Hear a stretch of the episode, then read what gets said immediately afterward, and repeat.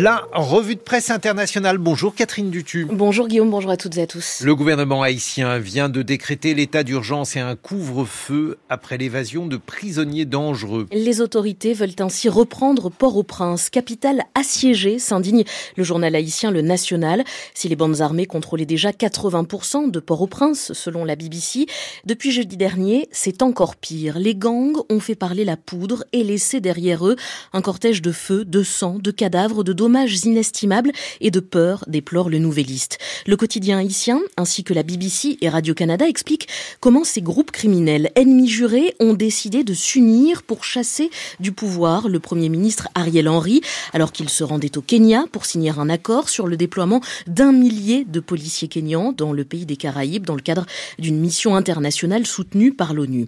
Un ancien policier devenu chef de gang, Jimmy Cherizier, alias Barbecue, a expliqué vouloir empêcher le retour d'Ariel Henry de Nairobi, indique le Guardian.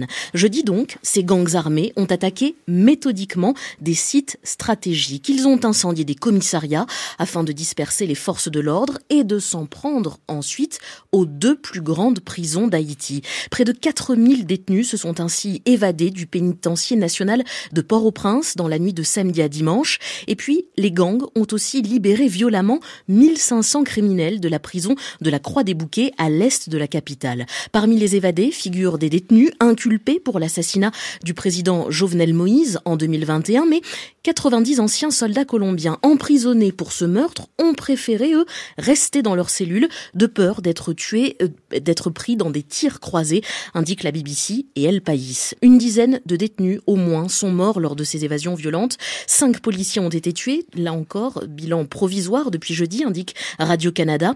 De quoi démoraliser un peu plus les troupes alors que la police haïtienne compte environ 9000 agents, note le Guardian, 9000 agents pour assurer la sécurité de plus d'un, 11 millions de personnes. Jean-Daniel Sénat, journaliste au Nouvelliste à Port-au-Prince, décrit la situation sur Radio-Canada. On a l'impression que la police nationale d'Haïti est en train de perdre la bataille psychologique et les gens, ils ont besoin d'être rassurés la population a besoin d'être rassurée. En Haïti, le pays le plus pauvre des Amériques, rappelle la BBC, 8400 personnes ont été victimes des gangs l'an dernier. C'est deux fois plus qu'en 2022.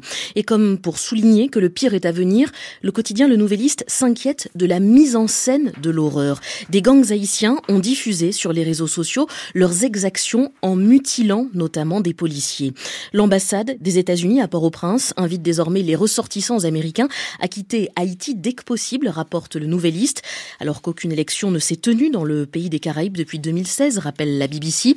Le Premier ministre Ariel Henry, non élu, devait se retirer le 7 février, mais il ne l'a pas fait.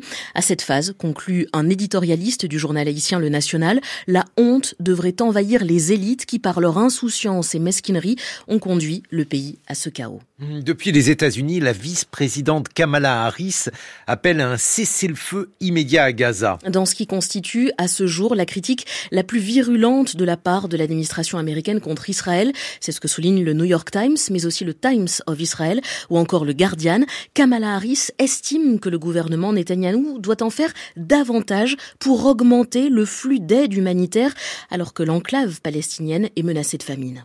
Let's reunite the hostages with their families and given the immense scale of suffering in Gaza, there must be an immediate ceasefire. Il faut un cessez-le-feu immédiat compte tenu de l'ampleur des souffrances à Gaza, a expliqué la vice-présidente américaine Kamala Harris, très applaudie, on l'a entendu lors de son discours hier en Alabama. Il faut aussi que les otages retrouvent leur famille. Un cessez-le-feu pour les six prochaines semaines au moins est sur la table. Le Hamas prétend vouloir un cessez-le-feu. Eh bien, cet accord est sur la table, a insisté Kamala Harris.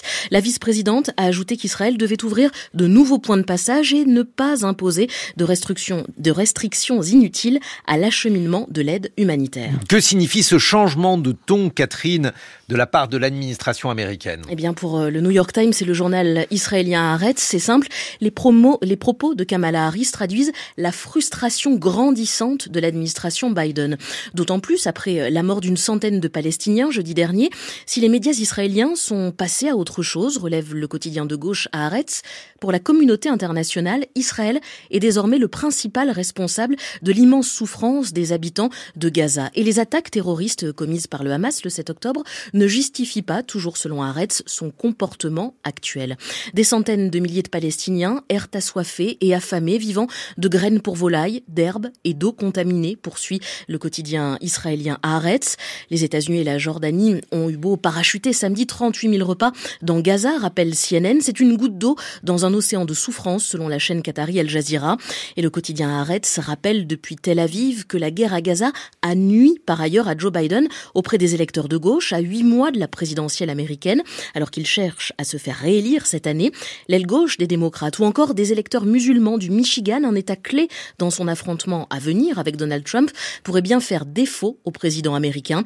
Alors pour montrer que l'administration Biden prépare l'après-guerre et même l'après-Netanyahou, souligne la BBC, Kamala Harris doit rencontrer le ministre israélien Benny Gantz, membre du cabinet de guerre de Benjamin de Netanyahou, une décision qui a rendu furieux le premier ministre israélien.